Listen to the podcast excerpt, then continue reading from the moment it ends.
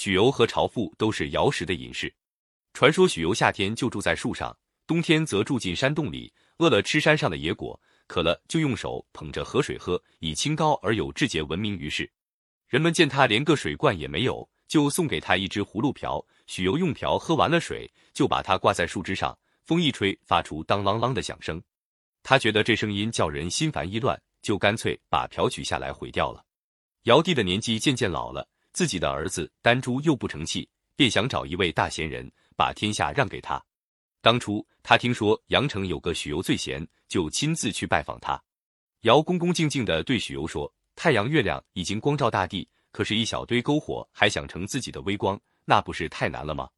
及时雨已经降下来了，可是还要灌溉田地，那不是白费力气吗？老先生做君主，天下便可以太平，而我还占着地位，自己感到太过意不去了，请允许我把天下让给您吧。许由眼也不抬，慢声道：“您治理天下已经治理得很好了，我还去代替您，难道我是为了图个名声吗？”那名声不过是事情的外在形式罢了，我何必要为他而努力呢？您请回去吧，我不需什么治理天下。厨子虽然不做菜，也不能越俎代庖啊。许由不肯接受尧的君位，就逃到颍水的南面箕山之下，躬耕田亩，一直没有做官的意思。过了些年，尧又想请许由当九州长，便派了个使臣去跟他说。许由不但不肯当什么九州长，连听这种话也不愿听，就跑到顶水边上去洗自己的耳朵。这时正巧他的朋友朝父，一位夏天常常结巢住在树上的隐士，牵着小牛到河边来饮水。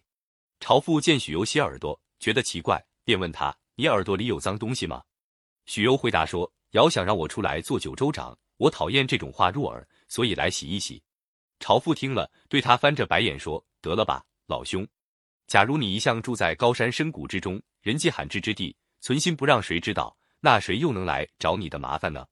你故意在外面东游西逛，造成了名声，现在又来这里洗耳朵，可不要把我的牛嘴给弄脏了。朝父一面说，一面牵着牛到上游去饮水。许由从此住在深山，隐居终身，死后葬在箕山之巅，箕山因此也叫许由山。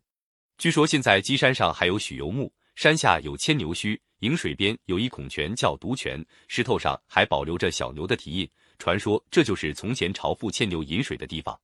这篇神话故事，据秦操传为东汉蔡邕传及高士传《许由晋皇甫秘传》中有关材料编写。许由和朝父是传说中两个有名的隐士。隐士固然清高有志节，可是他远离社会，脱离人民，并不可取。